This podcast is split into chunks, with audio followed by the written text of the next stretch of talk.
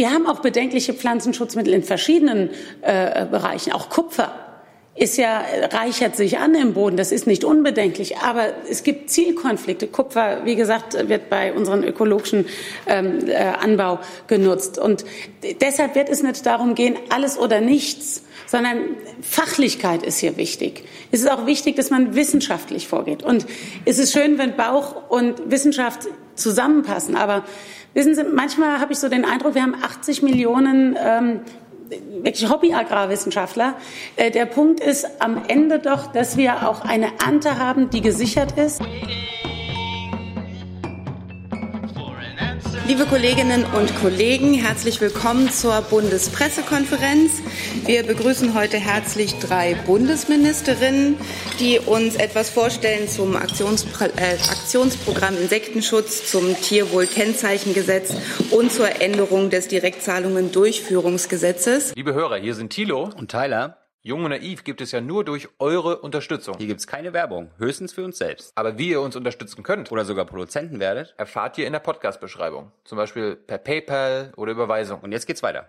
Und dazu begrüßen wir die Bundesministerin für Umwelt Svenja Schulze, für Ernährung und Landwirtschaft Julia Klöckner und für Bildung und Forschung Anja Karliczek. Und in der eben aufgerufenen Reihenfolge werden Sie jetzt uns erstmal die Ergebnisse präsentieren, die heute im Kabinett besprochen wurden. Frau Schulze, bitte. Ja, ich darf Sie auch ähm, alle ganz herzlich begrüßen. Ich äh, kann mich noch gut zurückerinnern. März äh, 2018, als ich Bundesumweltministerin wurde, war das erste, was wir ähm, auf den Weg gebracht haben im Ministerium, die Arbeit an dem Aktionsprogramm Insektenschutz. Und deswegen freut es mich ganz besonders, dass die Bundesregierung jetzt ein starkes, ein wirksames Aktionsprogramm beschlossen hat. Äh, damit steht nun fest, was der Bund ganz konkret tun wird, um das Insektensterben zu stoppen. Und es ist eine wirklich äh, dramatische Herausforderung, die wir da haben. Und deswegen machen wir das auch alle gemeinsam mit Julia Klöckner, mit Anja Karliczek. Sie wissen, dass Frau Klöckner und ich viel Zeit miteinander verbringen und dass unsere beiden Ressorts ist natürlich, äh, ja, dass unsere beiden Ressorts äh, natürlich äh, Interessensgegensätze haben und dass es ein klassische äh, Konflikte da gibt. Aber an diesem Punkt hier treten wir gemeinsam auf und tun das auch ganz bewusst. Insektensterben ist dramatisch. Die Folgen sind wirklich weitreichend. Obst und Gemüse könnten eben, wenn Bestäuber fehlen, zu einer seltenen Luxusware werden. Natürliche Schädlingsbekämpfer, die wir brauchen, die würden fehlen. Selbst sowas wie saubere Gewässer und fruchtbare Böden sind in Gefahr, weil dafür Insekten entscheidend wichtig sind. Es ist nicht mehr zu leugnen, was Insekten schadet. Das schadet auch uns Menschen. Und daher sind auch so viele Menschen in der Republik besorgt über das Insektensterben. Sie haben hohe Erwartungen an uns, an die Politik. Das zeigt auch das äh, erfolgreiche Volksbegehren in Bayern und das neu anlaufende Volksbegehren äh, zum Schutz der Bienen in anderen Bundesländern. Wir wollen was das fördern, was Insekten jetzt nutzt und vermeiden, was Insekten schadet. Wenn man es in kurz zusammenfasst, äh, muss es einfach wieder mehr summen und brummen. Ich möchte Ihnen die wesentlichen Maßnahmen des Aktionsprogramms vorstellen. Wir äh, alle wissen, Pestizide haben gravierende Auswirkungen auf Insekten und die biologische Vielfalt. Darum haben wir uns äh, mit diesem Programm darauf verständigt, den Pestizideinsatz erheblich einzudämmen. Wir folgen dabei der Devise, Pestizide sind nur noch im verträglichen Maße erlaubt und in ökologisch sensiblen Gebieten eben gar nicht mehr. Glyphosat spielt dabei eine besondere Rolle, denn Glyphosat äh, tötet alles, was grün ist und nimmt damit den Insekten äh, die Nahrungsgrundlage. Wir haben darum ein ganz konkretes Datum für die komplette Beendigung des Glyphosatseinsatzes festgeschrieben. Das ist das Jahr 2023. Ein früherer Ausstieg ist leider nicht möglich, und da der Wirkstoff eben auf der EU-Ebene bis Ende 2022 genehmigt wurde und erst ab dann können wir verbieten. Was es aber jetzt schon geben wird, sind Teilverbote und weitgehende Einschränkungen für den Einsatz von Glyphosat in vielen wichtigen Bereichen. Bei Glyphosat alleine bleibt es aber nicht. Wir werden den Einsatz aller anderen Herbizide sowie aller biodiversitätsschädigenden Insektizide beschränken, und zwar je nach Einsatzgebiet. In einem großen Teil der Schutzgebiete gilt künftig ein komplettes Verbot. Das heißt Schutzgebiet, das muss dann auch Schutzgebiet für Insekten sein. Verboten wird künftig auch der Pestizideinsatz an Gewässerrändern zum Schutz der Tiere und Pflanzen im Wasser und äh, am Ufer. Hier wird bei der Anwendung von Pflanzenschutzmitteln ein Mindestabstand zu Gewässern von zehn Meter festgelegt, beziehungsweise dort, wo die Abstandsflächen dauerhaft begrünt sind, von fünf Metern. Und diese Regelungen werden wir im Wasserrecht und im Pflanzenschutzrecht verankern. Aber auch außerhalb von diesen ökologisch besonders sensiblen Schutzgebieten und Gewässerrändern soll es strengere Regeln geben. Die Bundesregierung sieht ein eine geeignete Möglichkeit darin, die Anwendung biodiversitätsschädigender Pflanzenschutzmittel wie Glyphosat davon abhängig zu machen, dass es genug Rückzugsflächen gibt, also Refugialflächen auf äh, angrenzenden Anwendungsflächen. Wie dieses Konzept dann ganz detailliert aussehen wird, wie wir das rechtlich verbindlich verankern, darüber reden wir gerade noch, aber es ist vollkommen klar, wir werden dafür gesetzliche Regelungen finden. Sie sehen, wir haben uns auf zahlreiche Rechtsänderungen verständigt, vom Wasserhaushaltsgesetz bis zur Pflanzenschutzanwendungsverordnung. Ein weiteres Beispiel ist, dass wir neue Biotoptypen im Bundesnaturschutzgesetz schützen werden. Artenreiches Grünland, Streuobstwiesen sowie Trockenmauern und Steinriegel, das sind besonders wichtige Orte für Insekten und künftig wird es gesetzlich verboten sein, diese Biotope zu zerstören oder sie erheblich zu beeinträchtigen. Und all diese Rechtsänderungen, die werden wir in einem Insektenschutzgesetz und in parallelen Rechtsverordnungen umsetzen. Außerdem wird der Bund deutlich mehr Mittel für den Schutz der Insekten bereitstellen. Wir sprechen hier von Bundesmitteln in Höhe von 100 Millionen Euro im Jahr. Ich freue mich sehr, dass das Bundeskabinett meinem Vorschlag gefolgt ist und 50 Millionen Euro pro Jahr bereitstellen wird für einen Sonderrahmenplan für Insektenschutz im Rahmen der Gemeinschaftsaufgabe Verbesserung der Agrarstruktur und des Küstenschutzes. Äh, mit diesen, Ländern, mit diesen Mitteln können dann die Länder die Umsetzung konkreter Insektenschutzmaßnahmen in der Agrarlandschaft fördern, ein Programm, äh, was ja ähm, in Julia Klöckners Ministerium läuft. Für konkreten Insektenschutzprojekte auch außerhalb der Agrarlandschaft wird der Bund weitere 25 Millionen pro Jahr über weitere Förderprogramme bereitstellen und die gleiche Summe, nämlich zusätzliche 25 Millionen Euro, investiert der Bund künftig pro Jahr zusätzlich in Insektenforschung und das äh, Insektenmonitoring. Und deswegen freue ich mich, dass äh, Anja Karliczek hier äh, sich auch in ganz besonderem Maßstab engagiert hat und äh, über ihre Forschungsinitiative zum Erhalt der äh, Artenvielfalt den, den Löwenanteil der Summe stemmen wird. Sehr hilfreich ist hier auch die Initiative von äh, Julia Knöckner, die heute ebenfalls beschlossen haben, die wir heute ebenfalls beschlossen haben und von der wir gleich noch hören werden, nämlich die Umschichtung von Mitteln der ersten in die zweite Säule der EU-Agrarzahlung. Damit werden für das nächste Jahr schon weitere 75 Millionen Euro für nachhaltige Landwirtschaft verfügbar. Das ist ein ganz wichtiger Schritt in die richtige Richtung, ähm, auch ein richtiger Schritt angesichts ähm, der anstehenden Neugestaltung der äh, EU-Agrarpolitik. Ein weiterer Punkt sind schärfere Düngeregeln, denn äh, die Überdüngung kann natürlich auch die Lebensräume von Insekten ganz massiv mit beeinträchtigen und auch die Lichtverschmutzung schadet den Insekten. Hier haben wir als Bundesregierung entschieden, dass wir Leitfäden und rechtliche Anforderungen für die Ausgestaltung und den Betrieb künstlicher Lichtquellen brauchen. Ähm, die sogenannten Insektenvernichtungslampen, die Insekten einfach wahllos töten, die sollen ganz verboten werden. Und der Bund wird außerdem seine Förderprogramme für Beleuchtung so optimieren, dass sie Klima- und Artenschutz noch besser berücksichtigen, dass das dann Hand in Hand geht. Das Aktionsprogramm umfasst jetzt natürlich ausschließlich Maßnahmen des Bundes. Wir werden aber als Bund, als Bundesregierung das Insektensterben nicht alleine stoppen können. Vor allen Dingen auf der Ebene von, von Ländern, von Kommunen braucht es ein tatkräftiges Engagement der gesamten Gesellschaft. Und ich bin sehr froh, dass wir da auf eine sehr große Bereitschaft zurückgreifen können. Das belegt das enorme Feedback, was wir alle zum Thema Insektenschutz bekommen haben, was das Umweltministerium vor allen Dingen äh, in dem ganzen Dialogverfahren bekommen hat. Ich werde deshalb in diesem Jahr noch einen hochrangigen runden Tisch einrichten, um dort mit zentralen Akteuren über die Umsetzung der Programme zu sprechen. Daran sollen alle relevanten Akteure aus öffentlicher Hand, aus Zivilgesellschaft beteiligt werden, also Umwelt, Landwirtschaftsverbände, Stiftungen, Bildungseinrichtungen, äh, Bürgerinitiativen, weil jeder und jede kann was tun. Wir haben im Vorfeld noch mal darüber gesprochen, die Gärten des Grauens, also diese Schottergärten, das muss nicht sein. Da gibt es sehr, sehr gute Alternativen. Da sind die Kommunen vor allen Dingen gefordert, ähm, das alles noch mal zusammenzutragen und alle äh, dabei einander zu halten. Das ist, glaube ich, ganz wichtig. Ich bin fest davon überzeugt, dass wir mit dem, was wir jetzt hier vorlegen, mit den ganzen Maßnahmen eine echte Trendwende im Kampf gegen das Insektensterben schaffen können. Es ist die große Wirkung der, der kleinen Insekten, auf die wir einfach nicht verzichten können, um eben als Menschen hier auch auf diesem Planeten ein lebenswertes äh, Leben führen zu können. Und deswegen ist es so wichtig, dass es wieder mehr summt und brummt und dass wir Insekten jetzt noch mal stärker schützen. Das tun wir mit dem Aktionsprogramm, was wir Ihnen heute vorstellen.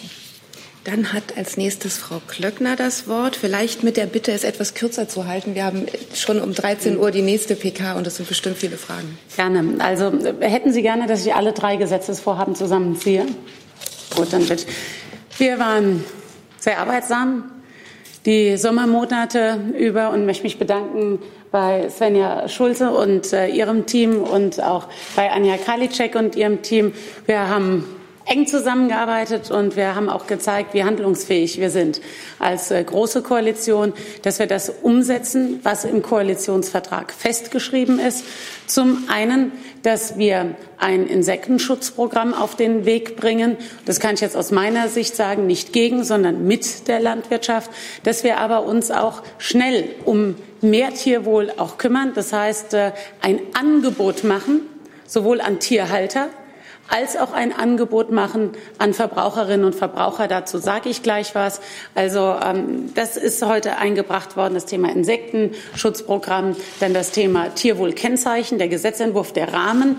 Ähm, die Kriterien kennen Sie, habe ich bereits vorgestellt, die sich in der Verordnung wiederfinden, die äh, in der Abstimmung ähm, sich befindet. Das heißt, ähm, im Entwurf und dann weitergeht. Und der dritte Punkt ist das Thema Direktzahlungen, äh, Umschichtungen von der ersten in die zweite Säule. Dazu sage ich auch gleich etwas. Ich möchte etwas sagen. Direkt zu meiner Amtszeit hatte ich betont, die Biene ist systemrelevant und das quasi Pass pro Toto als Teil fürs ganze Stichwort für äh, die ganzen, für die Insekten. Und wir haben als äh, Bundesregierung das Ganze jetzt in das Aktionsprogramm Insektenschutz äh, gegossen, zentraler Auftrag unseres äh, Koalitionsvertrages und der oder die Ursachen für den Rückgang von Insekten sind sehr, sehr vielfältig. Das ist wichtig in der ganzen Sache. Wir brauchen dann wissenschaftliche Grundlagen, auch ein Monitoring deutschlandweit. Und äh, wenn wir uns das anschauen, nur mal, ich nehme ein Beispiel jetzt auch raus, das Thema Pflanzenschutz, was Svenja Schulze auch eben angesprochen hat. Ich glaube, äh, wichtig ist auch, ähm, dass wir auch ähm, unterscheiden. Pestizide wird häufig als Begriff genutzt. Unter Pestiziden fallen verschiedene Punkte, also Pflanzenschutzmittel, aber auch Biozide.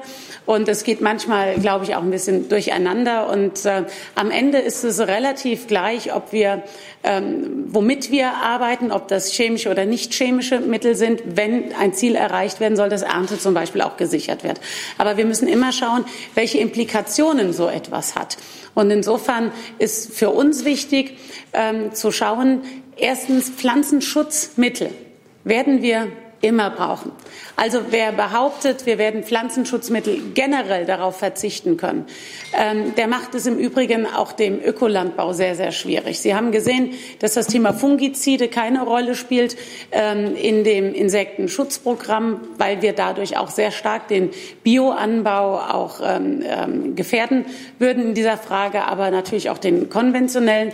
Ich will eines deutlich sagen, wir verlieren Ernte am meisten dadurch, dass Ernte durch Schädlinge gefährdet ist. Und deshalb ist es wichtig, klar zu sehen, wir brauchen Pflanzenschutzmittel. Die Frage ist nur, welche?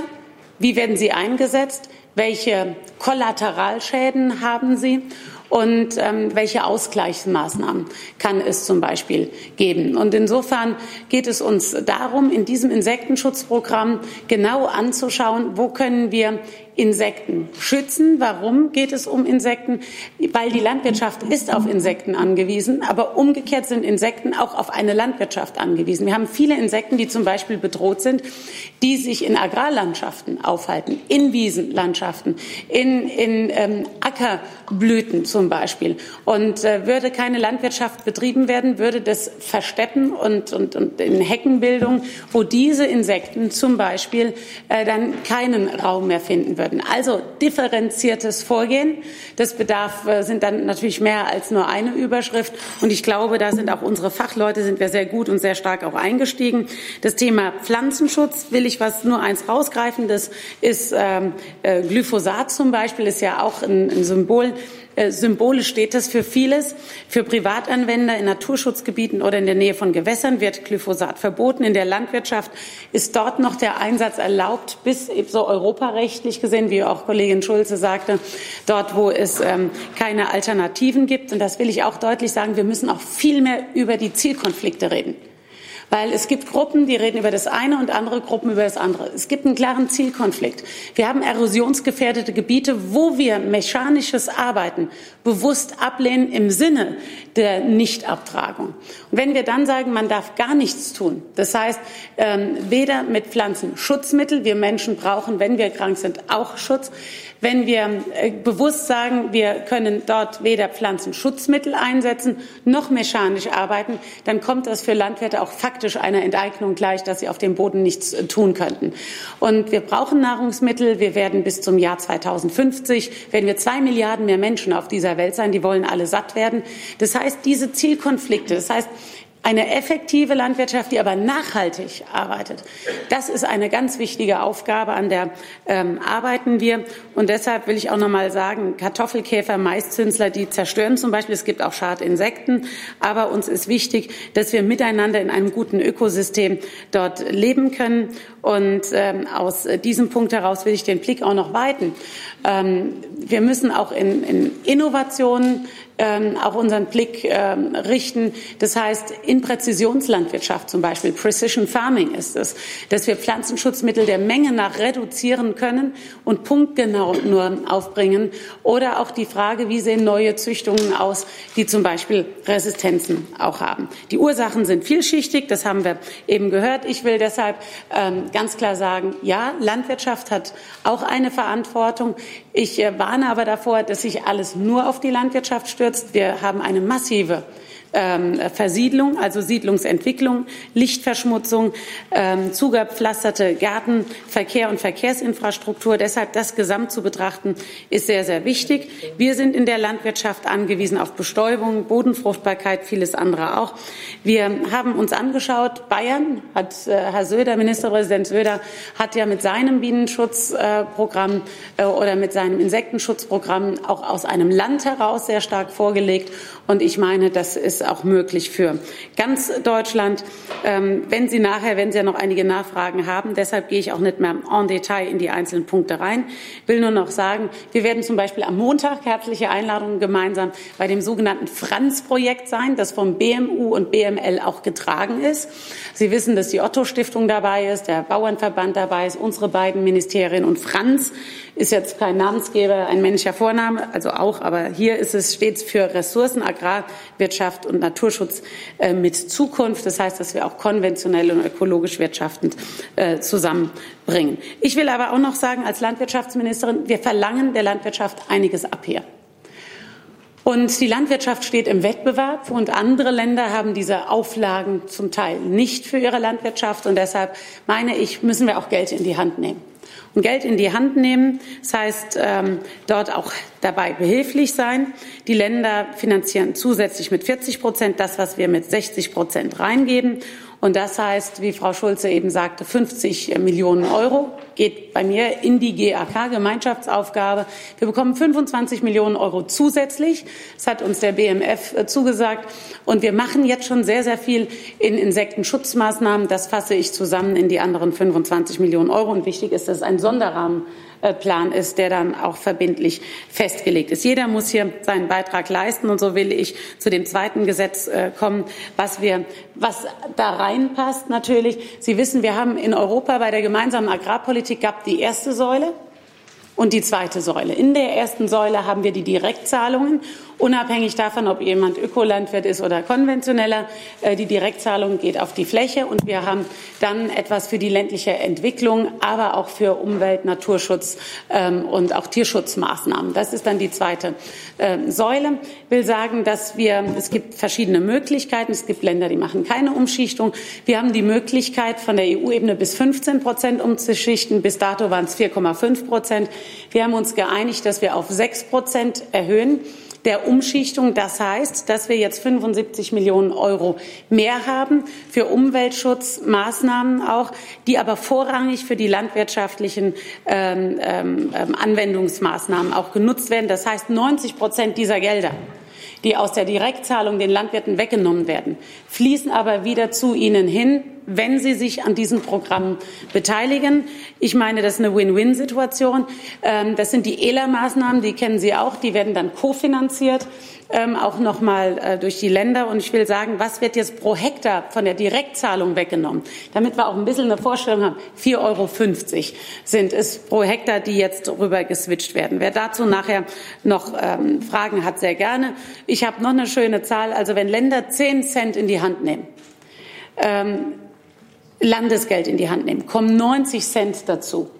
Also das heißt für solche Agrarumweltmaßnahmen. Und die kommen dann von der europäischen und auch von der äh, Bundesebene. Das ähm, dazu und lassen Sie mich äh, zum Schluss noch etwas sagen. Ähm, unser Tier sind halt drei Gesetze, das ist aber schon ein Haufen Holz, wirklich, aber wir haben es geschafft. Weil wir, hm? Wenn wir drei Gesetze haben, die wir vorstellen. Äh, und das Dritte, äh, das ist äh, ein wichtiger Auftrag aus dem Koalitionsvertrag. In dem Koalitionsvertrag haben wir uns dafür ausgesprochen, SPD, CDU, CSU, für mehr Tierwohl für mehr Tierschutz. Wir haben ein Staatsziel ganz klar für mehr, also das Tier, der Tierschutz steht in unserer Verfassung. Und dieses Tierwohlkennzeichen ist ein Angebot an Tierhalter wie auch Verbraucher ein Angebot, das auch die Verbraucher, die uns sagen, sie hätten gern mehr Tierwohl, dem können sie jetzt Ausdruck verleihen, auch an der Theke.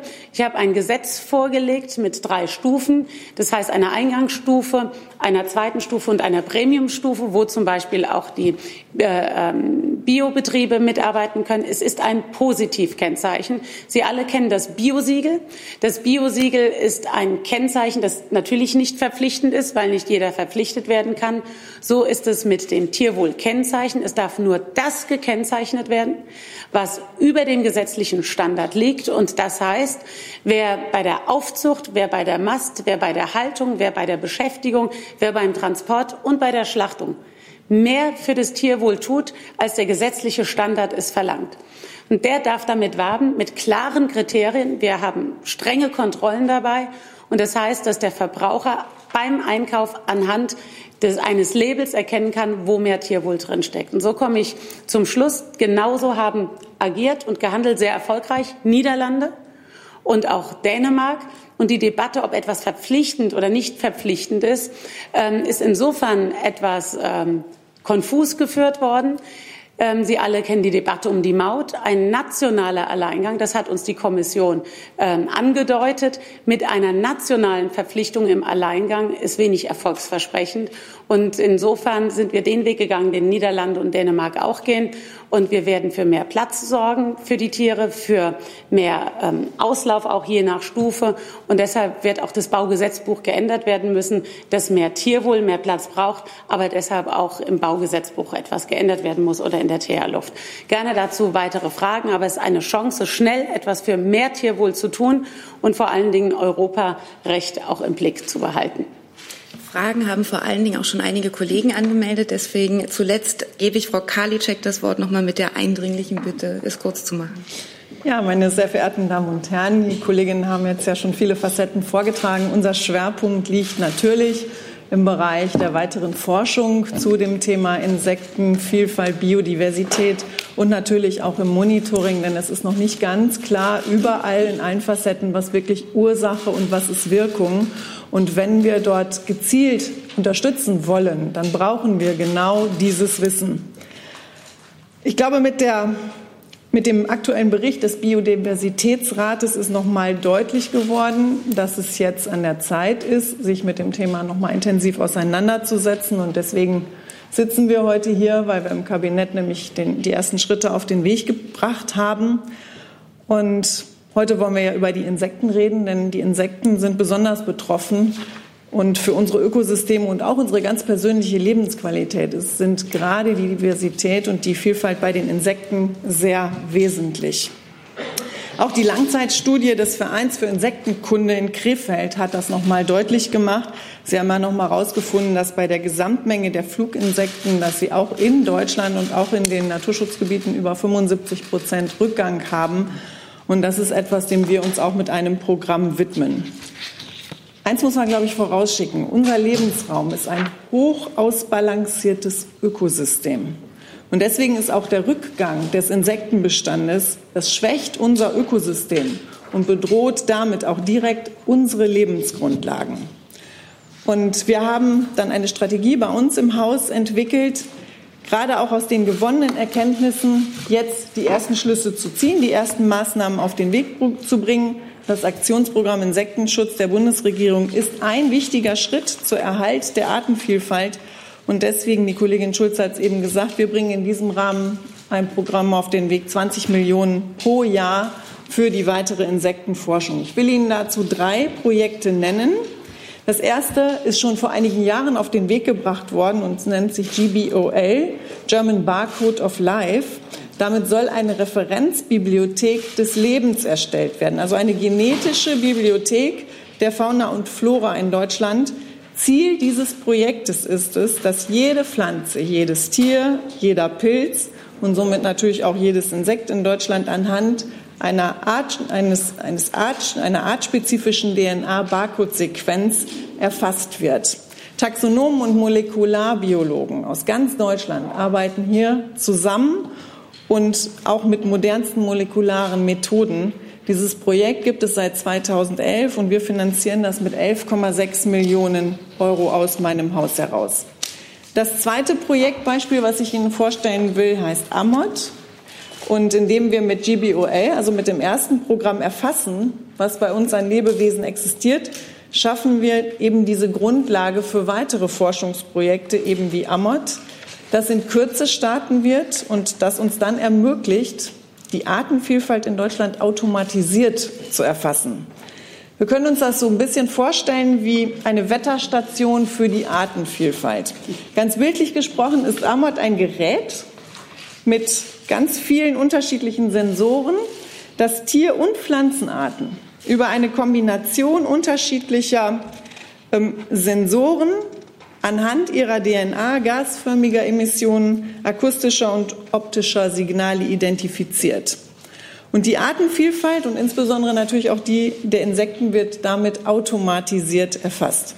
So werden zum Beispiel automatische Proben von Fluginsekten, Pollen und Sporen für die Bestimmung des DNA-Barcodes entnommen und Amot, also das Projekt, was jetzt in Kürze startet, ermöglicht damit eine automatische Bilderkennung von Vögeln. Man kann auch sagen Skyscanner und nachtaktiver Insekten oder auch Säugetieren.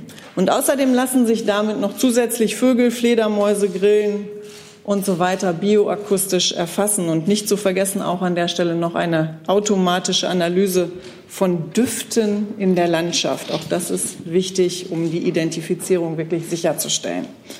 Und dieses innovative System, was in den letzten Jahren entwickelt worden ist, bildet die Grundlage für ein großflächiges und standardisiertes Monitoring der biologischen Vielfalt, was wir mit dem Amot-Projekt dann mit 5,5 Millionen Euro aus meinem Haus heraus ermöglichen. Und beide, beide Projekte zusammen ermöglichen damit wirklich eine bessere und schnellere Erfassung Einmal für die Veränderung der Insektenvielfalt bei uns im Land, aber eben zum Beispiel auch die Wirksamkeit von Schutzmaßnahmen. Auch das ist ein wichtiger Punkt.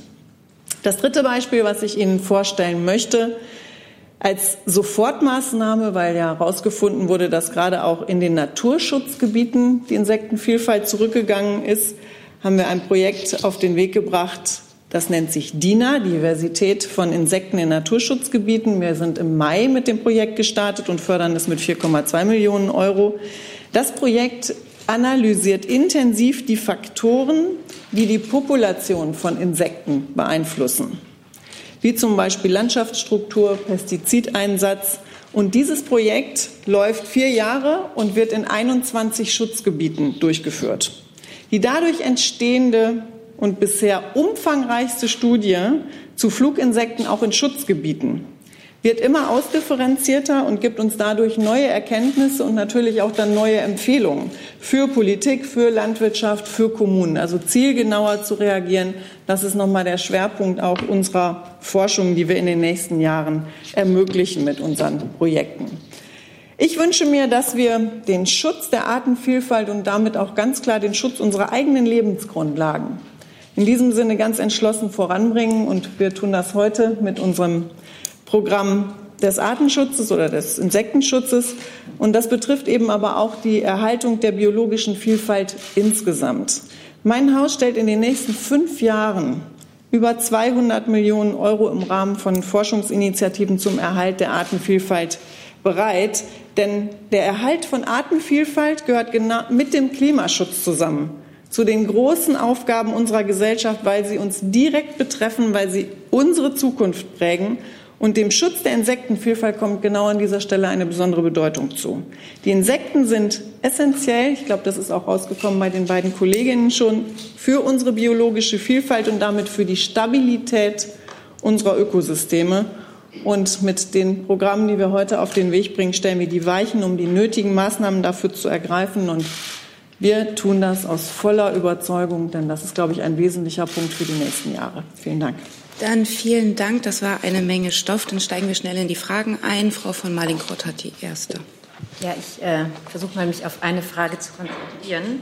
Ähm, zu Glyphosat. Das ist ja bis 2022 jetzt ohnehin zugelassen.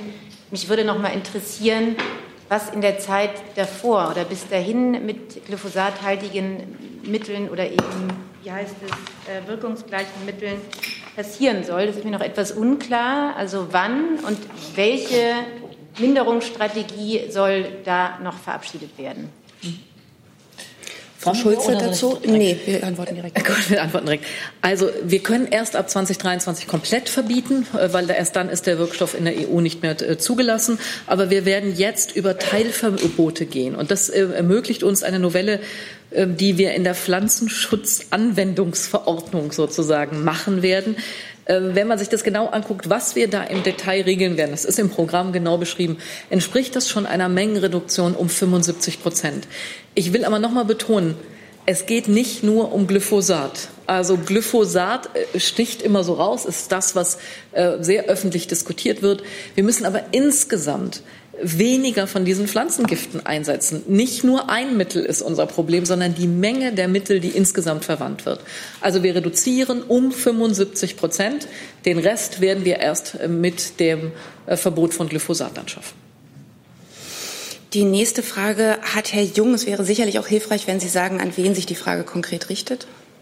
Ich denke mal an Frau Schulze und Frau Klöckner äh, zum Glyphosat. Die Österreicher haben es ja anders gemacht. Sie haben im Juli komplett verboten und warten jetzt darauf, dass die EU Einspruch einhebt, äh, einlegt. Dazu hatte die EU jetzt drei Monate Zeit. Bisher ist das nicht passiert. Mich würde interessieren, warum Sie das nicht machen. Es ist ja möglich, Alleingänge äh, auf äh, in der EU sind möglich beim Glyphosatverbot. Warum warten Sie bis 2023 und verschonen damit weiterhin die Übeltäter in Deutschland äh, beim Glyphosateinsatz?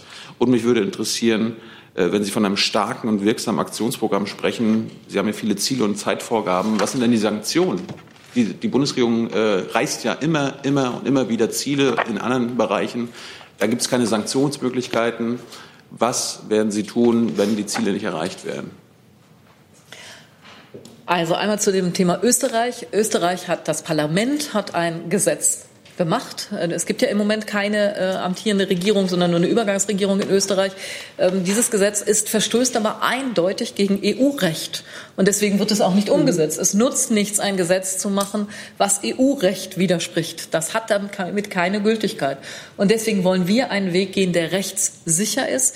Wir reduzieren jetzt um 75 Prozent. Das ist, was wir mit anderen Regeln machen können. Und sobald Glyphosat, äh, sobald wir es verbieten können, machen wir das. Das schreiben wir jetzt schon in dieser äh, Pflanzenschutzanwendungsverordnung fest. Also sobald es möglich ist, verbieten wir äh, Glyphosat und bis dahin werden wir es maßgeblich reduzieren.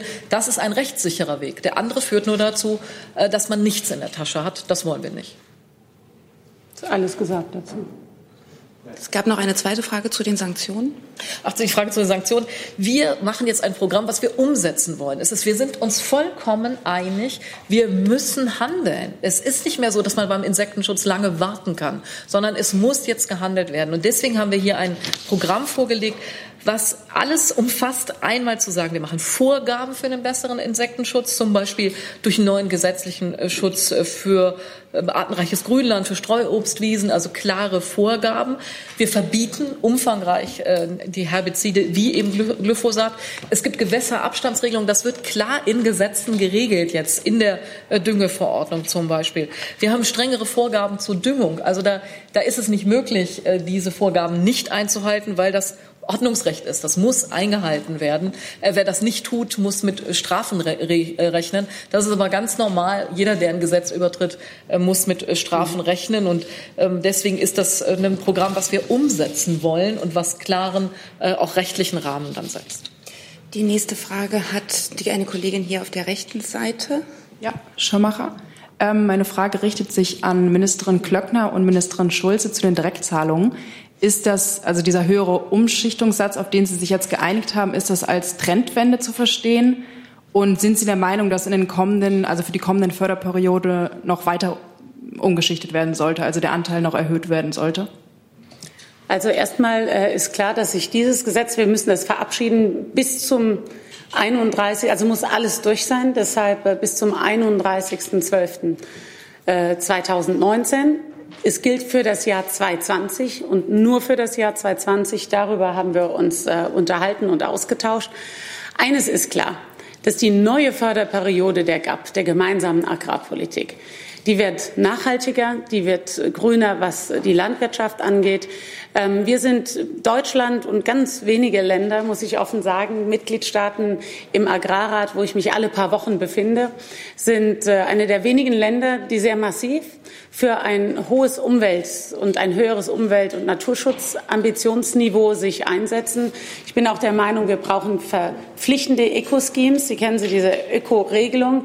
Ob die sich jetzt nur auf die erste oder die zweite Säule oder über beide Säulen hinwegziehen, ähm, das hängt von den Mitgliedstaaten Mitgliedstaaten auch ab. Wir sehen, dass Österreich anders vorgeht. Am Ende ist wichtig, dass wir mehr Zielerreichung haben.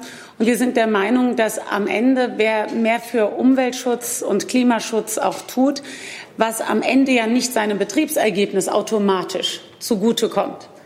Und Landwirte stehen mit ihren Produkten im internationalen Wettbewerb. Und wir wissen auch, dass die Mehrheit der Verbraucher mit dem Geldschein häufig anders entscheidet, nämlich nach dem Preis dass wir dann die Landwirte auch äh, motivieren oder auch ähm, entschädigen, die aus der Produktion, also Flächen zum Beispiel bei Ausgleichsflächen, mehr aus der Produktion rausgehen, dass sie dafür aber dann belohnt werden auch.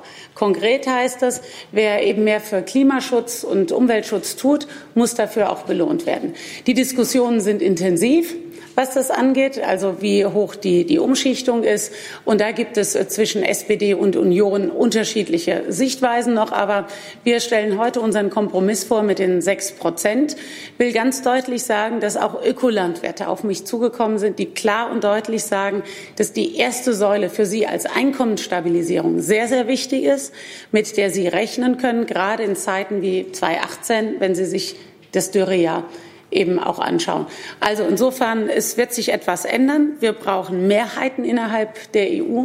Das wird wichtig sein. Und äh, insofern bin ich der Meinung, wir müssen auch viel stärker in der EU die Ziele überprüfen und nicht die Prozesse. Ich äh, kann das äh, genauso unterstützen. Das ist ein Schritt in die richtige Richtung. Die gemeinsame Agrarpolitik muss naturverträglicher äh, werden. Und wer etwas für Umwelt, für Naturschutz tut, wer etwas für den Klimaschutz tut, für den muss sich das auch lohnen als Landwirt. Das sind die Dinge, die wir auch im Koalitionsvertrag festgelegt haben. Und dahin muss die Landwirt, also muss die gemeinsame Agrarpolitik verändert werden. Und die ersten Hektare wollen wir mehr fördern. Herr Bauchmüller hat die nächste Frage. Ja, zwei Fragen. Die erste an Frau Schulze. Haben Sie das jetzt nur beschlossen, weil Sie ohnehin davon ausgehen, dass es ähm, für Glyphosat auf EU-Ebene keine Genehmigung mehr geben wird?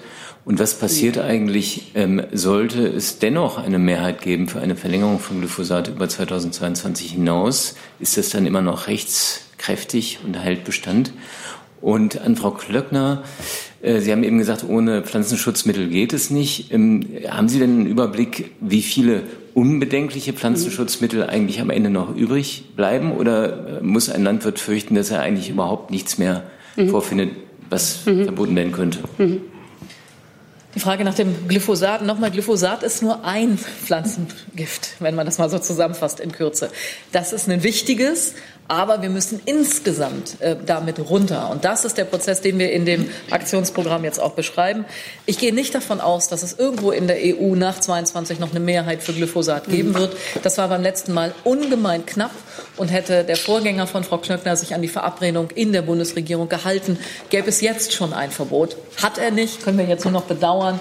Jetzt äh, müssen wir mit den Folgen umgehen. Also ich sehe nicht, dass es da andere Mehrheiten geben wird. Und Deutschland wird jetzt ganz klar gesetzlich festschreiben, dass wir 22 aussteigen wollen. Ähm, und sobald es 23, nach 22, 23, sobald es eben möglich ist. Ähm, und äh, jeder, der das ändern will, muss dann das Gesetz ändern. Ähm, das ist eine hohe Hürde, wo ich nicht sehe, dass es in Deutschland dafür eine Akzeptanz gäbe. Ähm, zu Ihrer Frage, also ich wiederhole jetzt nicht und ähm, also zu Ihrer Frage, ähm, Stichwort Pflanzenschutzmittel. Also wenn man Wasser nutzt, dann hat das wenig äh, Schädliches, aber dann hat es auch keinen Effekt. Also warum nutzen wir Pflanzenschutzmittel? Warum nehmen wir Medikamente? Wenn etwas vorliegt, was uns gefährdet. Und wir müssen eines ja auch konstatieren, ich kenne wenig Verbraucher, eigentlich gar keinen der in den Supermarkt geht und sagt, ich hätte aber gerne den Salatkopf mit den Schädlingen drin. Oder die Äpfel mit den Würmern oder wenn Sie sich die Kirschessigfliege anschauen, was das mit Anden gemacht hat. In nassen Jahrgängen. Zum Beispiel gehen wir nur mal in den Weinbau und ich bin wieder bei dem Öko-Weinbau. Zum Beispiel ähm, ohne Pflanzenschutzmittel. Wir, wir, haben auch bedenkliche Pflanzenschutzmittel in verschiedenen äh, Bereichen, auch Kupfer ist ja, reichert sich an im Boden. Das ist nicht unbedenklich. Aber es gibt Zielkonflikte. Kupfer, wie gesagt, wird bei unserem ökologischen ähm, äh, Anbau genutzt. Und deshalb wird es nicht darum gehen, alles oder nichts, sondern Fachlichkeit ist hier wichtig. Es ist auch wichtig, dass man wissenschaftlich vorgeht. Und es ist schön, wenn Bauch und Wissenschaft zusammenpassen. Aber wissen Sie, manchmal habe ich so den Eindruck, wir haben 80 Millionen ähm, wirklich Hobby-Agrarwissenschaftler. Äh, der Punkt ist am Ende doch, dass wir auch eine Ernte haben, die gesichert ist. Ähm, uns bleiben Felder zum Teil leer, aber die Regale sind noch voll. Aber wie ist unserem Gesamtziel gedient, wenn wir keine regionale Produktion haben und sagen, wir importieren dann Nahrungsmittel, die unter jeglichen Bedingungen hergestellt werden dürfen? Deshalb sage ich, wir müssen wegkommen von dieser Schwarz-Weiß-Debatte. Hier ist eine Polarisierung, eine Radikalisierung. Da wird ja gerade der Radikalisierung mit dem mit der Qualität eines Argumentes verwechselt. Und deshalb sage ich, wir haben in Deutschland bei der Zulassung von Pflanzenschutzmitteln haben wir ein Verfahren, wenn man sich das nur mal nur jetzt optisch, das kann man gar nicht lesen, also ich zumindest nicht bin solche Zulassungsverfahren über verschiedenste wirklich äh, Institute, die wir haben, was das Thema Unbedenklichkeit und wenn, es gibt natürlich Bedenklichkeit, man hat ja ein Ziel, man will ja zum Beispiel Schädlinge ähm, erreichen, dass die Ernte nicht zerstört wird. Aber was nicht sein darf, ist, dass das unbedenklich ist, dass das flächendeckend gesprüht wird. Deshalb gibt es heute schon ähm, absolute Einschränkungen. Ich komme aus einer Region, wo früher mit Hubschraubern Pflanzenschutzmittel aufgebracht worden sind. Auch nach dem Motto, ich bin jetzt auch nicht mehr so jung, aber als ich klein war, da war so allgemeine äh, Weisheit, viel hilft viel. Diese Zeiten sind rum. Die sind schon längst auch in der Landwirtschaft rum. Nicht nur, weil es finanziell einen an den Kragen dadurch geht, sondern weil man die Schäden auch sieht. Was ich, Sie merken, ich bekomme so ein bisschen in Schwung hier, aber was ich damit meine ist, wir brauchen deshalb auch neue Techniken. Wir können heute mit Drohnen äh, mit Wärmebildkameras, mit äh, Sensoren im Boden. Dieses zusammengesetzt, da sind wir bei der Digitalisierung der Landwirtschaft, da geht die Post ab. Und deshalb brauchen wir höchste Frequenzen und gute Versorgung in den ländlichen Regionen. Und da können wir zum Beispiel, ich gehe jetzt an eins nehme ich noch mit dazu, ein Beispiel. Wenn Sie in den Obstbau gehen, da brauchen Sie Pflanzenschutzmittel. Und statt aber flächendeckend zu sprühen zum Beispiel, schaffen wir es, indem durch gewisse Wärmebildkameras das auch dass das Platt vermessen wird und dass vielleicht ein Schädling genau erkannt wird und dann fast pipettengenau ein, ein, ein, ein Pflanzenschutzmittel aufgetragen wird. Das ist die Frage. Und wenn man dann so etwas einsetzt, und das haben wir auch gesagt, selbst in den Schutzgebieten wie Biotopen, wird es Ausnahmen geben wenn die Gesundheit gefährdet ist oder wenn wir Kalamitäten haben. Schauen Sie jetzt in den Wald, den Borkenkäfer. Ähm, Im Wald wird 0,01 Prozent überhaupt äh, äh, Schutzmittel eingesetzt. Aber an einigen Stellen werden wir sie brauchen, wenn wir die Zielkonflikte abwägen müssen. Das einfach nochmal, dass wir aus dieser Schwarz-Weiß-Sichtweise rauskommen. Ich habe noch fünf Fragesteller auf der Liste. Wenn wir die kurz stellen und kurz beantworten, können wir die noch schaffen. Dann ist als nächstes der Kollege neben Herrn Bauchmüller dran. Ja, Sascha Mayer von dpa. Zwei kurze Fragen zum Tierwohl-Label. Frau Schulze, die ähm, aus der SPD-Fraktion ist nochmal das Stichwort Verbindlichkeit angesprochen worden. Ohne Verbindlichkeit kein Label. Nun haben Sie heute zugestimmt im Kabinett. Also wird die SPD das jetzt aus Ihrer Sicht in der Koalition mittragen, so wie heute beschlossen oder nicht? Und zum Zweiten, Frau Klöckner, ähm, vom Bauernverband kam schon die Aussage, dieses Tierwohlkennzeichen wird keinen Markt finden. Ähm, sehen Sie in dem äh, Gesetz oder in dem Konzept vor, dass die Bauern tatsächlich für, für Investitionen auch sicher mit mehr Geld rechnen können oder müssen die investieren und dann hoffen, dass irgendwoher schon das Geld kommt und die Verbraucher mehr zahlen? Danke. Sollen wir wieder sofort antworten? Also ähm, die Frage nach dem Tierwohl-Label. Ja, wir haben hier gemeinsam ähm, das im Kabinett jetzt besprochen und beschlossen. Ähm, ich hätte mir auch mehr Verbindlichkeit gewünscht. Ich hätte mir gewünscht, dass wir das sofort äh, sozusagen verbindlich machen können. Das müssen wir aber EU-rechtlich regeln. Das ist jetzt in dem äh, Gesetzentwurf beschrieben, dass man einen Weg hin zu mehr Verbindlichkeit geht. Wir haben ja im nächsten Jahr auch die EU-Präsidentschaft, haben also auch eine gute Möglichkeit, da genau. ähm, zu gestalten und äh, sowas gemeinsam äh, europäisch einzuführen. Aber ähm, kein Gesetz geht so ins Parlament, ähm, kommt so aus dem Parlament raus, wie es reingeht. Das ist eine alte Regel. Wir werden da jetzt im Parlament äh, diskutieren müssen und äh, mit den Fraktionen auch arbeiten müssen. Das ist bei jedem Gesetzentwurf so. Ähm, zum Tierwohlkennzeichen. Verpflichtend hört sich gut an, aber was heißt das? Sie können keinen verpflichten, mehr zu tun, als der gesetzliche Standard es verlangt. Sonst könnten Sie beim Biosiegel auch verpflichtend sagen, jeder muss kennzeichnen. Oder wir sagen, wir kennzeichnen das, was den gesetzlichen Standard einhält, ähm, so wie wenn jemand eine Belobigung kriegt, nur weil er an der roten Ampel hält. So, und das ist jetzt die grundsätzliche Frage. Kann Deutschland einen nationalen Alleingang machen? Ähm, ich sage jetzt mal analog zur Eierkennzeichnung. Die Eierkennzeichnung, die verpflichtend ist, ist europaweit geregelt worden. Ein nationaler Alleingang war nicht möglich. Wir werden das ähm, auf europäischer Ebene weiterhin miteinander besprechen. Wer das Tierwohl, mehr Tierwohl nicht auf die lange Bank schieben will oder wer es auf die lange Bank schieben will, führt jetzt äh, theoretische Diskussionen. Schauen wir zu unseren Nachbarn. Niederlande, Dänemark. Die haben das gemacht und dann komme ich zu Ihrer zweiten Frage. Die haben das eingeführt. Better Laven zum Beispiel. Der Verbraucher kann klar erkennen, genau wie beim Biosiegel, wo ist mehr drin und ist es mir das wert? Und das ähm, führt zu höheren Preisen, sicherlich. Aber da geht es um die Frage Quantität oder Qualität. Und da geht es auch um uns als Verbraucher, ob wir sonntags Reden halten, aber montags bis samstags anders einkaufen. Und das können Tierhalter mehr Tierwohl nicht alleine stemmen. Ich besuche Betriebe wirklich jede Woche. Und wenn Sie investieren in einen Stall und nehmen 1,2 Millionen Euro in die Hand, wir beginnen mit Schweinen, machen weiter auch mit Geflügel und mit Rind. Und welche junge Generation nimmt 1,2 Millionen Euro an Krediten auf, erstmal zu kriegen und sie dann aufnehmen, wenn nachher nicht klar ist oder nicht, nicht auch ein Pfad klar ist, dass das wieder zurückkommt. Es ist schnell gesagt auch von uns hier aus einer Hauptstadt heraus mehr Tierwohl. Aber dann müssen wir auch die Frage beantworten, wie wird das bezahlt, wenn wir meist anders einkaufen? Und deshalb Ihre Frage richtigerweise.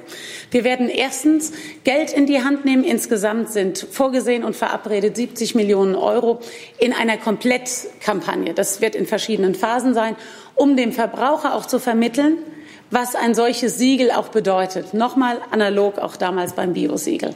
Der zweite Punkt wird sein, erste Stufe müssen Sie Ställe noch nicht umbauen sondern es wird weniger Tiere in den Ställen geben, wenn ich da mitmachen will. Und das heißt, wenn jemand mitmachen will, muss er sich verbindlich an, das ist verbindlich, an Kriterien halten Und wenn er sich nicht daran hält oder sogar betrügt, gibt es massive Strafen. Es gibt auch eigene Kontrollen noch dazu, ganz klar. Da ist ein staatlich zertifiziertes äh, Siegel, wo der Verbraucher auch Vertrauen drin haben kann. Und dann zur Finanzierung, letzter Punkt, bei Stallumbauten, wo wir mehr Tierwohl haben auch. Ähm, da gibt es Investitionszuschüsse und ich habe eine Kommission eingerichtet mit dem ehemaligen Bundeslandwirtschaftsminister Jochen Borchert mit sehr, sehr progressiven Ansätzen, die er hat. Er hat die ganze Bandbreite der Diskussionsgesellschaft am Tisch äh, in, in der Kommission Nutztierhaltung. In zehn Jahren wird unsere Nutztierhaltung anders aussehen. Wir werden sie umbauen. Und die Nutztierhaltung wird am Ende so aussehen, dass wir mehr Geld dafür brauchen, für mehr Tierwohl. Baugesetzbuch muss geändert werden. Das heißt, wir müssen diese Zielkonflikte beschreiben, beantworten und auch finanziell unterlegen. Die nächste Frage hat die Kollegin zwei Reihen dahinter. Es geht ein bisschen in die Richtung wie die von Herrn Mayer. Ähm, auch die CDU murrt ja bei dem Gesetzespaket, also die SPD zum Tierwohl-Label und die CDU-Fraktion zum Insektenschutz. Wie unterstützt fühlen Sie sich denn von Ihren Fraktionen zu Ihrem Paket, dass das jetzt auch so äh, den Bundestag passiert? Naja, Murren also es gibt noch weiteres Murren. Sie haben sehr wenig erwähnt, was gemurrt wird. Also ähm, wir werden keine lebendige Demokratie, wenn ein Parlament automatisch sagt, unser Hirn ist das Hirn ähm, der, der Regierung und äh, umgekehrt. Sonst heißt es Abnickverein und wenn es eigene, es gibt eigene Interessen. Im Übrigen gibt es Interessen der Umweltverbände, die etwas kritisieren, es geht ihnen nicht weit genug und Interessen der Landwirtschaftsverbände, die sagen, das ist zu anstrengend. Und genauso auch beim, beim Thema Tierwohlkennzeichen. Warum soll Deutschland das nicht gelingen, was zum Beispiel Niederland und Dänemark gelungen ist? Also ich sage mal, wir müssen vor die Welle kommen und nicht reflexhaft ablehnen. Die, die Verbraucherschaft hat heute eine andere Haltung. Die Sensibilität zu Insekten, die Sensibilität für Artenvielfalt, die Sensibilität für mehr Tierwohl, Bewahrung der Schöpfung, die ist eine andere als vor 50 Jahren. Und es geht nur zusammen und nicht, glaube ich, mit reflexhafter Ablehnung. Und ähm, Insofern freue ich mich auch auf die Diskussion. Wir haben das ja mit den Fraktionen eng zusammen bearbeitet und dort gibt es noch Anliegen. Und wenn, wenn eben SPD und Union darüber hinaus, was wir schon geeinigt haben, noch Einigung hinbekommen, dann ist das das parlamentarische Verfahren. Die nächste Frage hat Frau Gersmann. Ja, ich habe eine Frage an Frau Klöckner. Frau Klöckner, wo ist denn festgelegt, dass Deutschland dann bei der erneuten Zulassungsfrage für Glyphosat auf europäischer Ebene diesmal nicht der Zulassung zustimmt? Und Frau Schulze, für mich würde interessieren, die Regelung, um die Reduktion um 75 Prozent beim Glyphosat zu bekommen, kommen die noch vor dem 31.12.2019? Und eine Frage an Sie beide. Da geht es darum, dass die Anwendung von Herbiziden in bestimmten Schutzgebieten verboten werden soll. Es gibt aber eine Ausnahme, die zur Bewirtschaftung erforderlich sind, können Ausnahmen, die zur Bewirtschaftung erforderlich sind, können zugelassen werden. Sind das Gründe, wirtschaftliche Gründe zum Beispiel? Was sind das für Ausnahmen?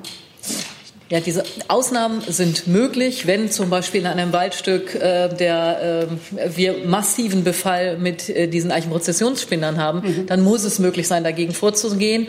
Das ähm, ist auch in Schutzgebieten so, dass die Naturschutzbehörde das dann genehmigt.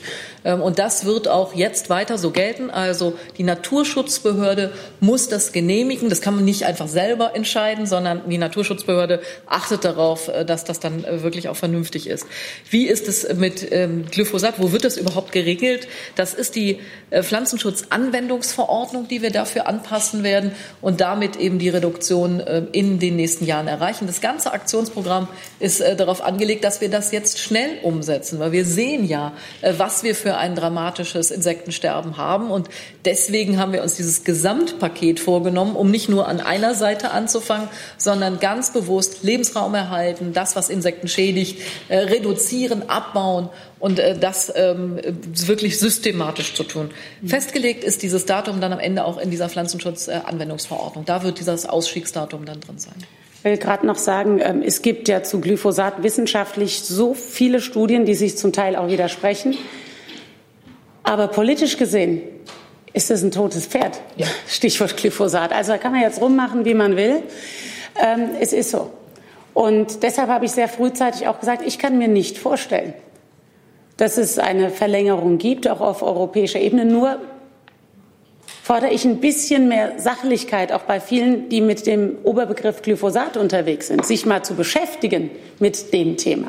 Und da sind wir uns einig, BMU und auch andere. Ähm, es ist ein Pass pro Toto, es ist ein Symbol geworden für vieles. Aber es geht am Ende darum, auch wir werden noch ähm, Anwendungsnotwendigkeiten haben ähm, mit den Ausnahmen, was Frau Schulze eben gesagt hat, die genehmigt werden. Ähm, wo wir aber auch dann die Zielkonflikte benennen müssen. Was machen wir dort, wo wir Erosionsgebiete haben? Also mechanischer Einsatz oder nicht chemische Pflanzenschutzmittel sind ja die Alternative, zum Beispiel dazu. Wir sind auch in meinem Ministerium sehr, sehr stark involviert in der Forschung in biologischen und nicht chemischen Pflanzenschutzmitteln. Und äh, da wird es darum gehen, glaube ich, mit der Landwirtschaft zusammen etwas zu entwickeln, was Landwirtschaft, regionale Landwirtschaft, bäuerliche Landwirtschaft flächendeckend auch weiterhin ermöglicht. Und äh, insofern glaube ich, sind wir heute auch im Jahr 2019 in dieser gesamten Debatte viel weiter, äh, auch gesamtgesellschaftlich, als im Jahr zum Beispiel 2017 oder 2016. Hey Leute, Jung und Naiv gibt es ja nur durch eure Unterstützung. Ihr könnt uns per PayPal unterstützen oder per Banküberweisung, wie ihr wollt. Ab 20 Euro werdet ihr Produzenten im Abspann einer jeden Folge und einer jeden Regierungspressekonferenz. Danke vorab. Die letzte Frage hat dann Frau Seiler noch mal auf der rechten Seite. Ja, noch eine kurze Frage an Frau Klöckner zum Thema Tierwohl. Wie viel Prozent der Schweinehalter sollten denn mitmachen, Ihrer Ansicht nach, damit man das als einen Erfolg bezeichnen kann? Naja, es geht ja nicht schlagartig. Sowas ist ja schleichend. Schauen Sie sich das Biosiegel an. Da sind ja nicht mit einem Schlag 50 Prozent der Leute haben da mitgemacht sondern wir haben ja jetzt auch noch drei Stufen bei unserem Tierwohlkennzeichen. Das heißt, ähm, wenn wir starten, das ganze Gesetz, der Gesetzentwurf ist notifiziert, wenn wir starten, ähm, eine Kampagne dementsprechend auch mit implementieren, wenn man schaut, es kann Ende 2020 könnten, wenn der normale Lauf im Parlament ist, da haben wir keinen Einfluss drauf, könnten die ersten Produkte im Regal sein. Wir haben gesehen, dass zum Beispiel in den nordischen Ländern ähm, eine Marktabdeckung schon über 20 Prozent zum Beispiel ist, wenn wir, und das ist mein Ziel, ich kann Ihnen von meinem Ziel ähm, erzählen, mein, mein Ziel ist, dass wir wirklich die Nutztierhaltung umbauen in Deutschland. Das geht nicht von heute auf morgen. Wir brauchen zehn Jahre, 15 Jahre, aber das geht nur mit einem Gesamtkonzept. Die Nutztierhaltungsstrategie oder die Nutztierstrategie, davon ist ein Bausteinchen das Tierwohlkennzeichen. Es geht aber weiter. Das heißt, was ich vorhin gesagt habe, Baugesetzbücher müssen geändert werden, dass äh, Ställe erweitert werden können, ohne den Bestand zu erweitern, aber mehr Platz für Tiere zu haben. Und wenn das finanziell mit einer Hilfe unterlegt ist oder wenn wir sagen, es gibt verlässliche Betriebsprämien für mehr Tierwohl für die einzelnen Unternehmen, das alles wird gerade diskutiert in unserer Kommission. Und ich plädiere für einen neuen Gesellschaftsvertrag, für einen nationalen Konsens, was Tierwohl Tierwohl uns wert ist. Und Sie wissen, wie die Debatte gelaufen ist neulich. Da ging sie in verschiedene Richtungen, ob wir eine Steuer auf Fleisch bräuchten etc. Ich werte das jetzt gar nicht, aber es hat einen Vorteil gehabt, diese Debatte, dass wir wieder darüber mal geredet haben, dass mehr Tierwohl, das gibt es nicht kostenlos. Und das kann auch nicht nur der Tierhalter bringen, sondern wir alle sind da gefordert. Wir haben keine Zeit mehr für weitere Fragen, weil auch Ihre Sprecher schon vor der Tür stehen für die Regierungs-PK und ja. warten. Danke für Ihr Kommen. Und damit Danke ist die Pressekonferenz beendet.